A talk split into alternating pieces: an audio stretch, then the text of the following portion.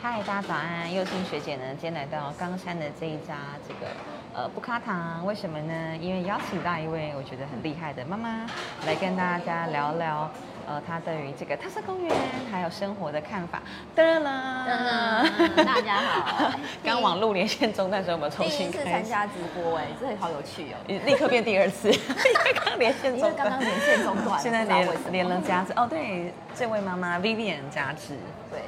嗨，我是 Vivian。嗯，然后，嗯，我认识 Vivian 的场合是因为之前在玉凯服务处，然后他很重视这个特色公园。甚至是透过公民参与弄了鼎泰童话公园，然后就发现家智是还我特色公园联盟的一个很重要的角色成员，成员普通成员而已，就是 为大家介绍怎么接触到这个这个联盟。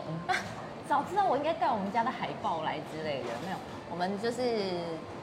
就是如果现在有小孩子人，也许会知道那个特色公园这几个字不会很陌生。那我们就是台北的，也也是一样，跟我一样有一群妈妈，他们当初也是是带在育儿的时候要带小孩子出去玩，就发现周边的公园就是很无聊，然后好不容易有一些好玩的溜溜滑梯、磨石子溜滑梯，我们小时候比较常见到那种溜滑梯，很快很好玩。结果因为一些法规上的问题，结果要被拆掉，他们就。很不爽啊，因为他们小孩都觉得很好玩，然后你拆掉之后，你换上的东西就是只有一百五十公分或者一百二十公分，摇摇马，对，摇摇马或者很矮的溜滑梯，然后爬也很矮，那小孩子都已经不够玩，所以他们就觉得不可以这样子，因为他们就出来跟台北市政府澄清啊，就说你们游戏场不可以就是忽视小孩子的声音，然后没有去注意儿童的发展，然后去改的只是为了合格去改的低低矮矮的这样子。就不好玩，也不好玩，可以玩，但是它不好玩，而且因为年龄层不同，就是你不同年龄层，它有不同的需求。就像我们小朋友，你骑脚踏车一开始一定是三轮，然后你他长大了，你就会要开始把他的辅助能拔掉，变成有辅呃脚踏车的。对对对，一开始可能就是小的小朋友的三轮车，然后后来他再长大一点，你换脚踏车，可是有辅助轮，然后辅助轮它你也是慢慢拆掉，最终它是要变成两轮的脚踏车。所以，我们游戏场的概念也是这样，它其实是要有分龄式能的概念在里面。你们讲它这个比喻非常好哎，因为那个完全就是就是的确是这样。那为什么一个公园可以符合所有的年龄层是不合理的？对啊，因为因为你用那个低低矮矮的，就是只有一百二十公分、一百五十公分，大家都可以玩，我也可以玩。其实我会跟我家小孩子，没有没有人的时候啦，没有其他小朋友的时候，我会跟他一起去玩溜滑梯，我也可以玩啊，好不好玩？不好玩啊？对啊。所以这就是一个一个很很微妙点，可以玩等于好玩吗？嗯，对。所以其实普遍看起来都是哦，可以玩啊，就有东西都可以玩啊。三轮车我也可以骑啊，我只要挤得进去，我也可以骑啊。但是好玩吗？是是是。对，那我们小孩子年龄层很广，从。脱离就是零到二岁这这这这一阶段不算的话，从二到十二岁这一段其实都是都是小孩子哎，对，都是我们所谓的儿童，就是法律定义的儿童年龄，二到十二岁。那你你三到五岁是幼稚园小班到大班这一段，这一段的年龄跟六到十二岁的年龄就能力完全不一样啊。所以你游戏场你不能只做滴滴，就是只做那个可以玩，嗯，你还要做到好玩。那好玩的话就就是。就是就是你你要知道的东西就要非常多，怎样才是好玩？怎样的年龄层对怎样呃什么样的东西对不同年龄层来讲是好玩？对啊，所以其实后来就是因为 follow 了特工盟他们，他们提他们就是他们做了很多功课，他们有去参观国外的一些游戏场，然后去访问一些游戏场设计专家，所以就是一直跟着他们读他们的文章，然后你就会发现哦，原来游戏场其实一点都不简单，好厉害哦。那我们在台北已经做成了之后，回来高雄，目前是哪几个地方你觉得做的不错？然后哪些地方还有很多空间？我们做的不错，我觉得，我觉得高雄现在有做到的是，我们冈山有一个冈山合体公园，然后一个是在呃那个农十六那个凹子底森林公园，然后前一阵子开，前一阵子在那个前镇有开了一个梨子李亚来。公园那个也是新的，然后其实我觉得有一些，还有还有一个是宝叶李志红池，我觉得这个点很特别，因为它其实是志红池，嗯但是它在里面放了溜滑梯。超级高的，对对对对。那个连我大人看了我都很想玩。真的，真对，然后它因为它是志红池，它就是它本来它本来就不是公园，它其实它设置游戏场是有一点有一些限制的，是。因为它在洪水，就是你极极端，就是你下雨它要储水嘛，所以它其实是不能放太多设施在里面，你还要考虑到它泡了水，设施泡了水会不会坏掉。嗯所以他们我觉得还蛮聪明的，他们利用那个高低差做那个溜滑梯，磨石子的对磨石子的，因为磨石子它就是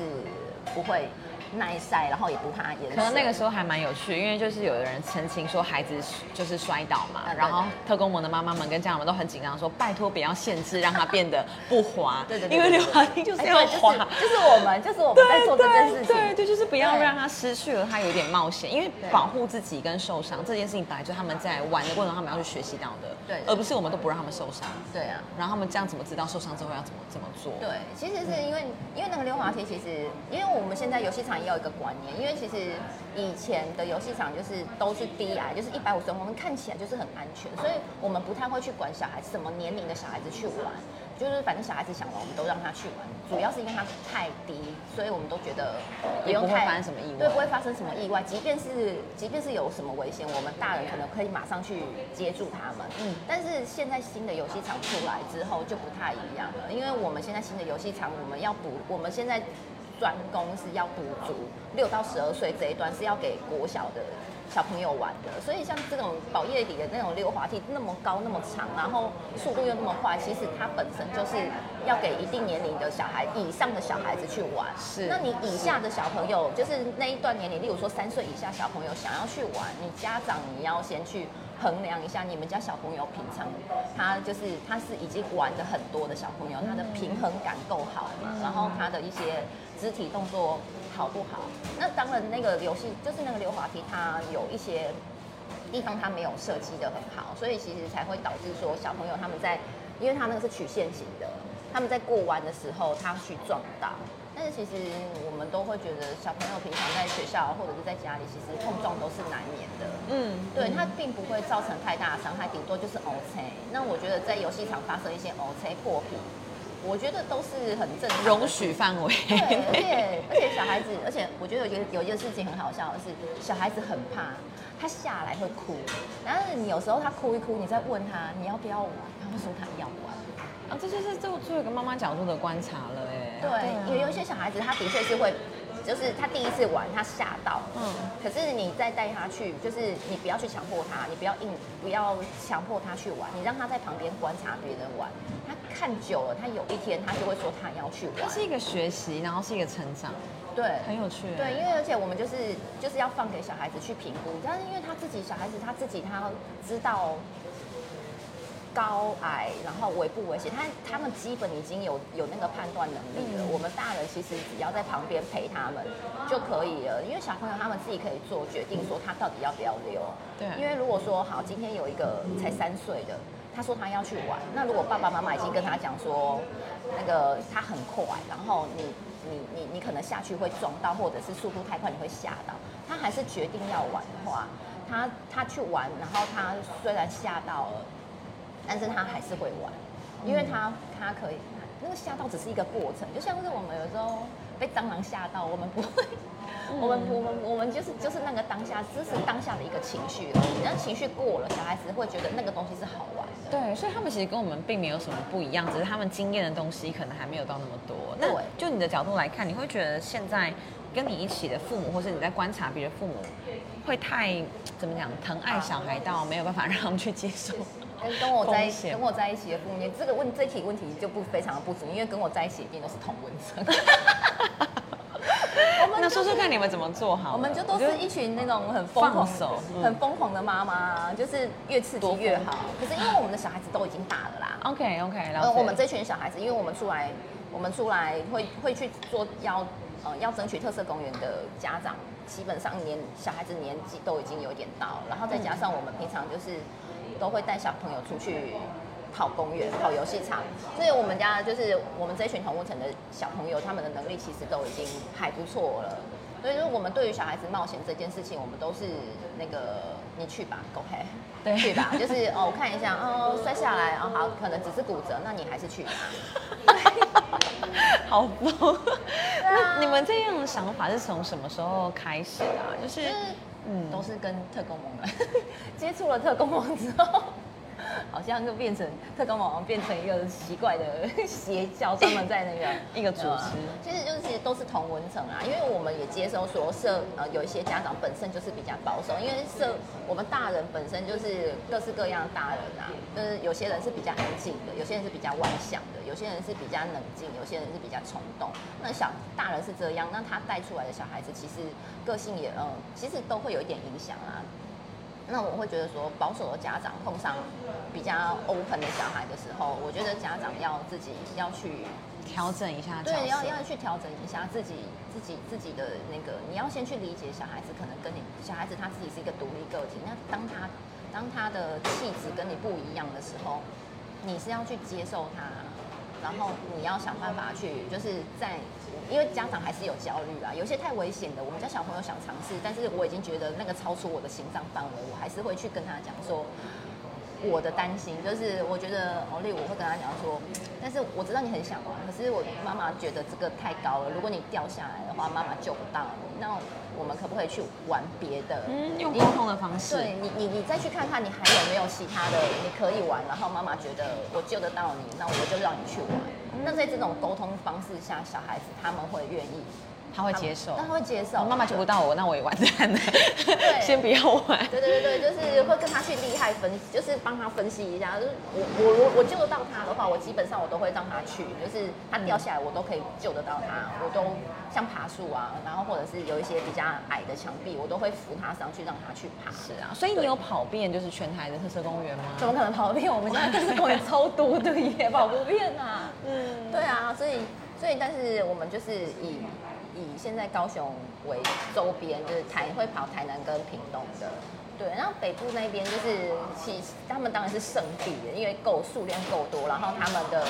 他们的呃他们的游戏场一直在转型，我发现有一直在转型。这个公民参与的意识可能比较早，所以他们就一直可以对对对，参与。他们已经六年，他们已经走了六年了，所以他们累积很多经验。然后他们的游戏场设计的设计师，他们也一直在转型。他们会可能前面三年，他们会会会会回头去检视说，他们那三年做出来的成品。还能不能再修正？那可以再修正的时候，他们就放到下一个阶段。所以他们其实六年来，我觉得他们游戏场一直在转变，就是嗯虽然都是很好玩，但是你仔细去看，有一些不一样。当初一开始在提倡的东西，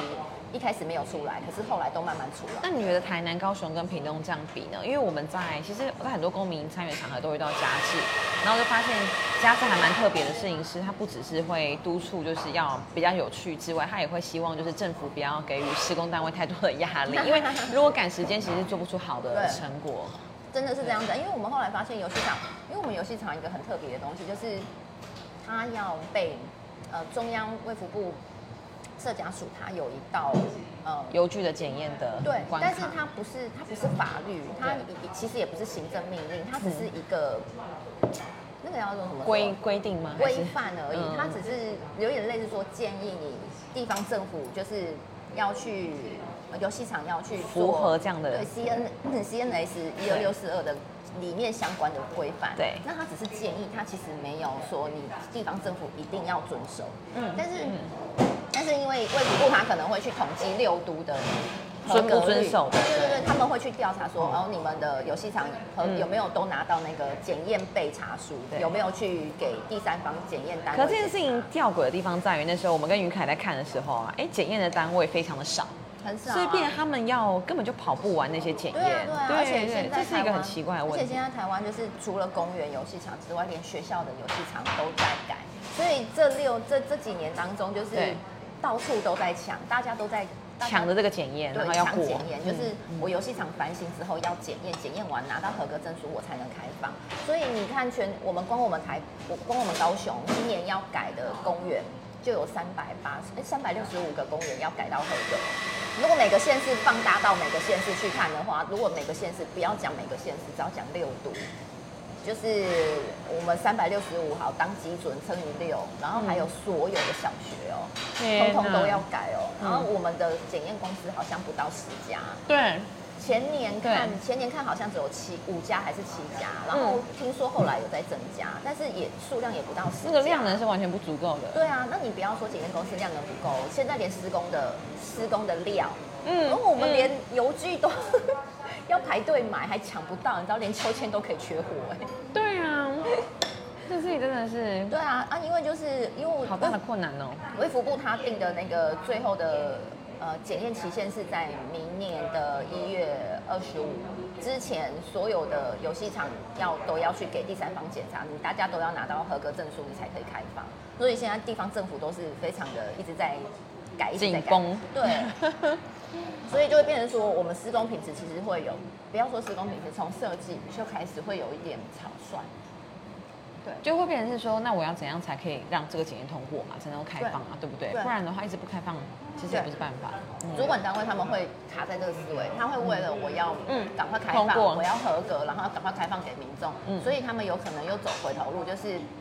我就做一些会过的就好了。对，有一些有些有有这种现象出来，就是嗯虽然它已经变成新的，但是它只是变成新的稍微高一点点的溜滑梯，但是看起来都还是就是我们所谓以前的罐头。然后我们的罐头其实就是因为它是因为罐头就是都是一模一样的。所以我们的罐头意思是它，它其实是复制贴上的意思，就是我不用太去思考，我只要这一组出来、嗯这个形状，然后上大概再换个配置，我就再放到另外一个公园，接下来时间都是做这样。对对对，接下来的工程，例如说，我今天是我一个承包商，我可能我我去承接了十个游戏场，嗯嗯，我只要我只要配出大概一个基本型出来，然后然后再依照公园的游戏场的大小，我再去增减大一点，那我可能就多个摇摇马、跷跷板，没有的话我就基本的溜滑梯这样子。然后你大概就是这种复制贴上的形式一直在公园发游戏场发生，所以我们都会说它是罐头，因为但是你很可惜，对，因为你怎么看，就是那几个单元你拆解完以后，你就会发现啊，都是一样的部件。对对对，嗯就是楼梯、溜滑梯，嗯然后一些简单的爬的摇摇马，就都是这几个元件，然后只是互相调位置，然后换个花样。嗯嗯，所以我们说这是贴上复制，然后它是罐头的意思。哎、可是像你说刚刚提到说孩子六岁了嘛，在这六年的这个育儿之路啊，能不能跟我分享一下你自己的想法？就刚刚你讲的，你都是同温层嘛，那。嗯，因为现在很多人越来越不生小孩，然后可能带小孩在外面也会变得越来越困难，好像大家都会觉得小孩很吵闹啊，干嘛要生啊，不啦不啦之类的。对，在这方面你有没有什么心得？这方面就是嗯，我们，我觉得我们，可是这个东西讲下去，我会讲到，我觉得最核心的问题其实是我们的房价问题耶。我觉得是因为房价压着大家变得双薪，因为其实像我们冈山这边，就是我认识的家这朋友很多都是双薪，那其实大部分都还是因为经济的问题，不得已要双薪，因为我们我们这边还是以传产为主。对，那你传产的薪水其实就是也不会到很高，然后如果你又要背房贷又要生小孩的时候，你不得不双薪了。对啊，所以其实我们的育儿环境，我觉得有时候，我觉得核心问题有可能是房价引发的双薪效应。就是如果说我们房价合理的话，我们如果可以，呃，像以前就是可能只要爸爸或妈妈一个人出去外面上班，那另外一个人可以在家里育儿的话，其实是会，我觉得我们应该会小朋友应该会好一点啊。这是你现在的模式吗？你现在走的模式？对我现在就是家里，因为我们比较刚好遇到那个好婆家，对，所以就是就就是跟公婆住比较没有压力，所以我还愿意，我还可以住在他们家，所以经济上就是压力少很多。嗯但是我们现在就是因为我们要帮小朋友换学区，所以他我们之后就不住港上，我们要搬出去的时候，你就会感受到那个经济压力真的来了。嗯，对啊，所以就是会变成说，嗯，育儿这一块路可以，呃，政府可以，目前现在可以做，当然就是先减轻我们这些，就是不管是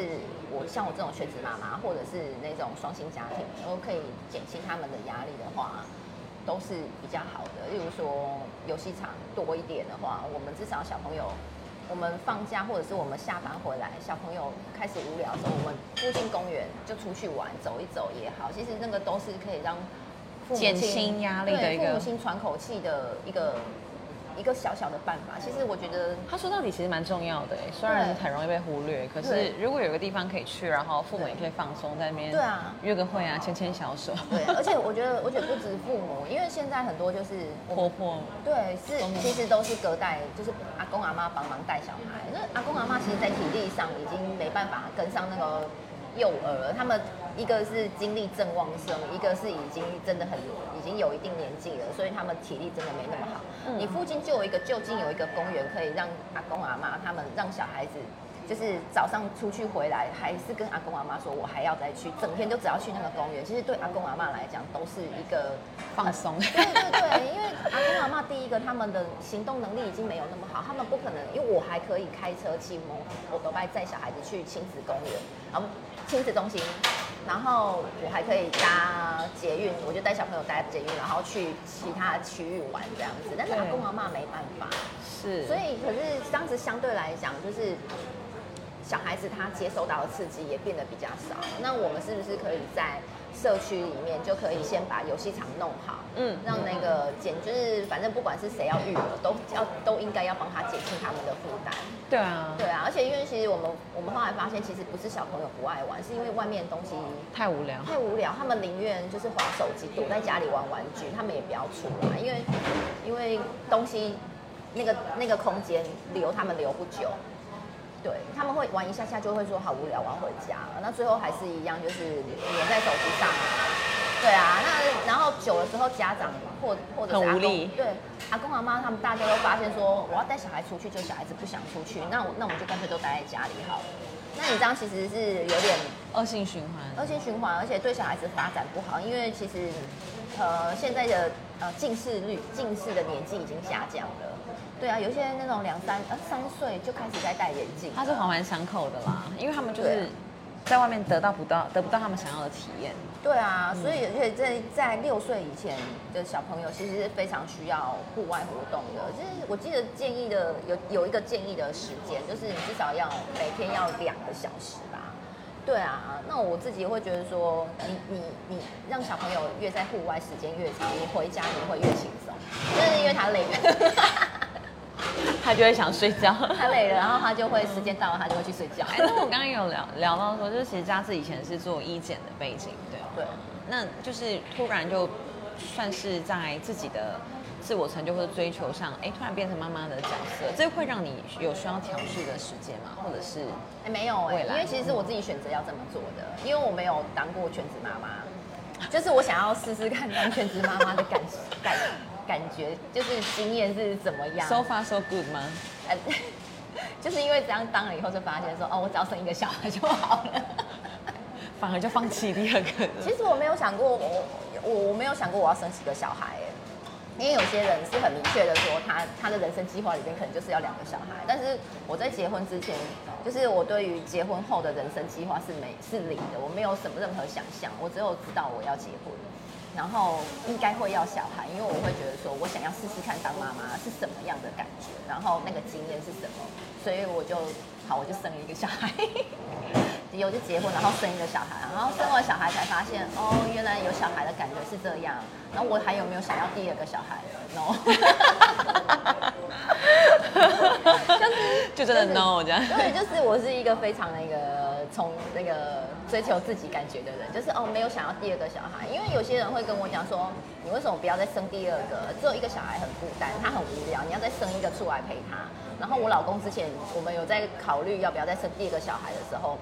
我老公也是说，只有他一个小孩，如果将来他长大有什么事情需要找人讨论的时候，他会没有一个讨论的对象。但是我会觉得没有那么的严重。都没有那么的严重，因为他很多朋友，或者说，对，因为因为其实很好笑，是我自己是我自己也是有一个哥哥，就是我不是单我不是独生女，然后我从小也是有一个哥哥一起长大，但是我一直不觉得我有受到任何帮助，就是我没有感受到手足的那个好处。OK，对，因为我哥从小就是一个。也是一个很随性的人，就就是是他，互两个互不相干，因为他也不知道要怎么跟我玩，然后我想跟他玩，但是他不会理我，他就玩他的，所以我觉得我我在手足互动上这件事情，我并没有感受到任何的美好，嗯，所以我就不会想要把这件事情手足这件事情带硬要复制这样。对对，我不会想要带到我的小孩身上去。我就是我，我想生，那你就是多一个弟弟妹妹；那我不想生，你就是自己一个人。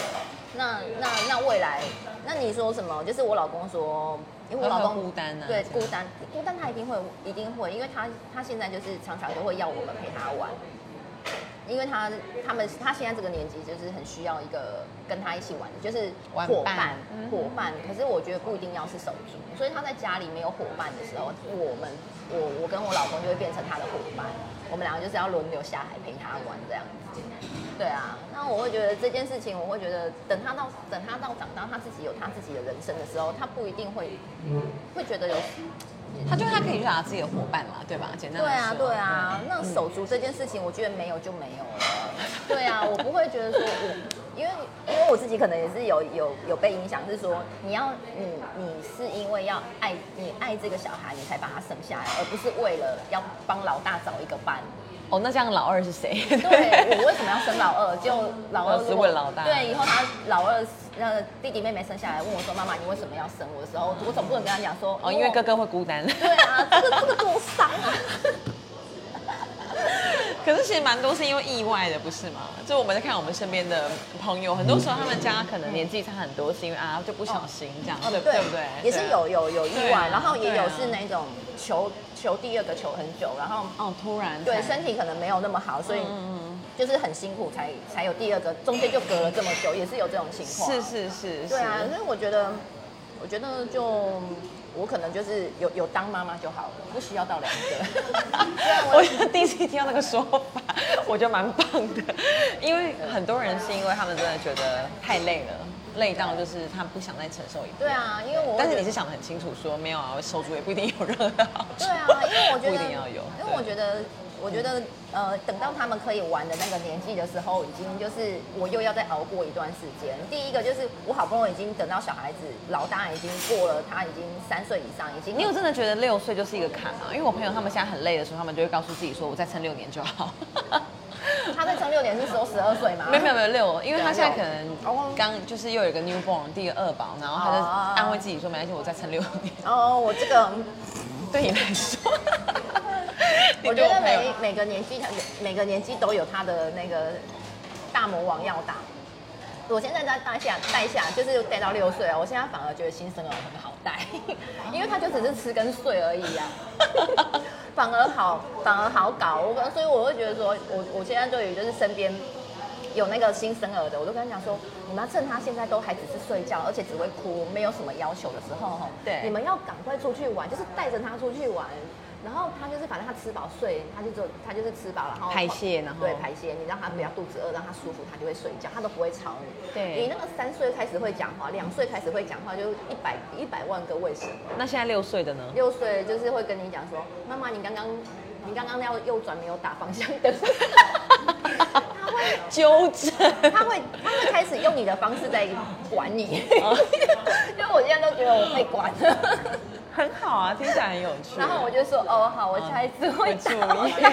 我会注意。所以我就就是有一个小小纠察兵在身边，不能不能当三宝对对对，所以就会觉得如果两个来的时候，我会觉得 Oh my God，我就我就就是会觉得我的自由我的自由日子不见了，就是我现在要变成要被小孩子管这样子。对啊，可是为了要那个做榜样的时候，还是得对对对，就是他们说的对，对我没有打方向灯是我的错。好可爱哦，就可以互相讨论。对啊，就是，因为这还没有当妈妈的时候，就会一直无法想象这是什么样的感觉啊。像我自己也是会想要当妈妈的人，但是我就会觉得说，到底有那个时间吗？还是生了之后就会挤出来了？就是你到底一天是怎么安排你的时间？对，你到了你生完以后，你就会想尽办法要挤出时间啦，因为我觉得那个真的是好像是女孩子的。本能。有一点呢、就是你你小孩子出来的时候，你就会自动的开始会去调整自己的时间，你会去，即便是因为像我们我之前工作的时候，我们里面也是有那个同事，他就是呃他就没有请育婴假，然后他就是小孩子请保姆带，然后可是他上班的时候，他就是为了要就是为了要喂母乳，所以他要要去挤母奶，就是他们也是大家都会想办法去用自己的方式去照顾小孩子，所以如果你以后就是还是想要一边工作，然后一边育儿的时候，你一定会想办法去挤出时间来的。好，那最后也是我觉得很好奇，也是就是我觉得我很多朋友目前面临的一个状况，就是有了孩子之后跟老公的感情要怎么去？哇塞那个白眼是被录进去了吗？最后一个问糟糕了。这个对，我觉得会有一段时期，我觉得初期就是新生儿刚出来的时候，妈妈的精神一定是全心全力放在小孩身上，就是小孩一个哼声，妈妈马上就会醒来惊醒这样子，所以老公其实是真的会被。会被对会被冷落，就是老公管做什么事情，我们都看不顺眼。是我我我自己的经验啦。那那老公自己要怎么样求生意志强烈一点呢？还是说，就就就是你主动一点、啊。我一直帮我弟问，他他最近也是一个新手爸爸这样，哦对啊，就主动一点啊，就是小孩子还没哭之前，就是小孩子哭了，马上就第一个冲去，然后看是要喂奶，还是要换尿布，还是要干嘛的。然后，然后小孩子好啦，就是奶喂完了，然后尿布也换完，但是他还没有要睡觉的时候，就是爸爸多一点时间弄小孩，陪小孩子玩，逗小孩，然后然后弄到他累了想睡觉，让他去睡觉这样子。就是反正看怎么样可以帮妈妈的忙就对了。对，然后还有其实还有一个东西，我觉得家事这件事情真的是很多很多夫妻之间的那个看，爆点，因为其实妈妈不会只有照顾小孩这件事情，家里的大大小小的洗衣服、买菜、倒垃圾，嗯，整理家里这些事情，其实都大部分都还是会觉得是女孩子在做的。所以其实我觉得，如果老公自己主动，就是把把这些事情 QQ 哎，不要不要等妈妈，就是不要等太太讲，就是不要等到大家谈坐下来说，哎、我们来分配家事吧。就是你自己就是主动跟老婆讲说，哦，那我这哪一些你自己去衡量嘛，哪就是一些你不用不用等别人讲，你自己先做对，你自己先把这些事情捡起来。例如说你你也要上班，那你去衡量一下你自己能做到哪些事情，你就先把这些事情拿去跟你太太讲，就说哦，那我觉得这些事情我可以做，那以后这些事情就我包下来这样子，然后你就大家这样子，我会觉得太太的感受上就会非常的舒服。很舒服。对，其实我们就是希望要男人就是要去主动，就是注意家里的事情。求生意志强烈一点哦，拜托对啊，托。对啊，其实我觉得你只要有做到主动这件事情，不要被动的等着教。我觉得我觉得那个真的就是加加加加加加加满。好 对，真的就是这样子。感就是谢嘉志今天的很受用的一个。为了哎，这样子提醒跟男生会不会觉得也不想结婚呢？因为我觉得都是都是自己的选择吧，就像你刚刚讲到，你想要当妈妈的感觉，然后你生了，然后你就是一直想办法去帮他争取，他要好玩，然后也是减轻父母还有就是对啊，爷爷奶奶的负担这件事情，对啊，对啊，嗯所以我觉得，因为我们会觉得怎么讲，其实还是会鼓励爸爸要一起参与育儿啦。对啊，我老公是有啊，因为他都会陪我们家小朋友玩。对，然后，然后，可是因为现在工作有一些传产的家庭，那个不见得有时间。对啊，可是我觉得，呃，你你你没有办法带小朋友出去玩，你好歹要念个故事书给小孩子听。嗯我觉得那个亲子，我觉得现在有一些有一些社会问题，有有时候是从家庭出来的。这个一定是啊家庭原关系，生家庭，对嗯家庭关系太疏离，然后还有我们用上对下，就是还是有点用权威的方式对待小孩子。那个小孩子小时候你压得住，你等到他长大的时候，像我们家这个六岁的时候，他开始就会。他开开始就会质疑你了，那你等到你的大人，就是如果我还是用我大人，我是大人，你是小孩，你你应该要听听我的这种心态去面对他的质疑的时候，你绝对会受不了，你会觉得说你怎么可以质疑我？我我经验比你多，然后我是你爸妈，可是我自己会提醒我自己说，我就是这种方式是我爸妈以前他们的那个年代的方式，而且是我最不喜欢的，那我也不想用这种方式对待我的小孩。对，那我就是先，我都会先听听看他讲的合不合理。如果他讲的 OK，他们说服得了我，那我就认错。嗯，右转打方向灯这个很明显是不合理的。对对，因为我会觉得说，我想要，我我我会希望现在跟他是，我会希望让他知道说，你们是平起平坐啊，平起平坐，他有他他可可以质疑我，虽然我是大人没错，我经验比较多，但是你如果可以说服我的话，我可以接受你。然后这个其实是为了以后他到了青少年的时候，我们还可以有一个沟通的机会。如果我一开始就是把他二了对，等到他长大，他有行动能力，他拿到零用钱，他可以开始不回家，他就跑了，他就不会听你的。那时候如果他真的在外面做了什么很很很严重的事情的时候，其实是救不太回来了。那时候我可能就只能去警察局领他了，以泪洗面。对啊，那时候真的才我我那时候才会真的觉得我自己没有把他教好。对啊，所以我宁愿这个时候我就开始让他知道说，大人不是全能的，大人不是全对的。你可以，你有什么事情你可以跟我讲，就是外面的人再怎么不听你的，你都可以回来跟妈妈讲。我们这边是支持你。对，我们会听你讲，然后我们可以陪你，就是。陪你去看看，说我们要怎么样度过这个。其实如果每一个爸妈都能够有这样的心态啊，我觉得好感动哦，应该就真的会有很多很多问题是不会发生的。我觉得，对啊，嗯，对啊，我觉得家还是要就是从根本做起。对啊，你你家里还是要有一定的支持你的程度，就是小孩子他在外面怎么坏，再怎么累，他。他想回头的时候，你还有一个家可以可以接住他。对啊，因为有时候看那些社会，就是像现在公司不是有一些拍一些片出来嘛？对。有时候他们小孩子想回家，其实他们想回头，结果发现家里人都不支持他的时候，他又只能走回老路，就是继续去走歪路。嗯，对啊。所以其实我觉得家里还是再怎么打，再怎么骂，你还是要让小孩子知道说，你可以再回来。我们会陪你，嗯，就是就是可能你现在不好，那我们就陪你变成好的之类的。那最后，身为一个六年的这个妈妈，有没有什么要跟大家分享？嗯，还要要要分享什么啊？我想一下，我觉得还是希望就是台湾对小孩子能多一点包容，因为小孩子他，因为过去我们是被。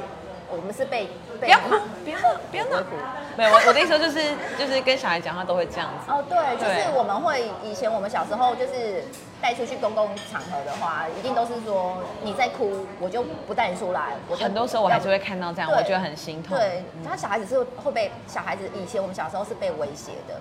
对，所以我们才会都，因为我们为了要出来玩，所以我们就是都会安静，都听大人的话。那可是其实。其实，如果我没有压抑小孩子的本性的时候，小孩子他本身就是就是一个吵吵闹闹，那那个才是他们的本性，对世界充满好奇。对啊，那他们本来就是会摸东摸西，当然我们会有一些社会规范，会希望小孩子可以遵从。但是他们的年纪还没到的时候，本来就很难。那我觉得，我希望我们台湾的社会可以对小孩子再多一点包容。例如说，比如说前一阵子好像有一个新闻是小孩子乱画菜单这件事情被拿来公审嘛，然后就是就是小孩子就是把那个菜单拿来画画。那我会觉得店家当然对店家来讲是一个麻烦啊。那我会觉得说，如果说我们每个我们店家都准备一些彩色笔。然后画画粘土，就是彩色笔或者是图画纸，然后粘土一些小玩具。这小孩子他们已经坐不住，开始要搞搞捣乱的时候，我们就赶快拿出来给小孩子的时候，其实我觉得这就是一个有呃算是友善儿童的方式。那这样子其实如果整个社会都在友善儿童之后，其实嗯多少会愿意生啊。大家至少，也许我会觉得说，哦那。压力不会那么大，不会那么大。然后大家对小孩子都是好的时候，我有些人也许他生完第一个会想要再生，会生会再会再想生第二个。对啊，谢谢谢谢 B B 人家之间的时间，拜拜拜拜。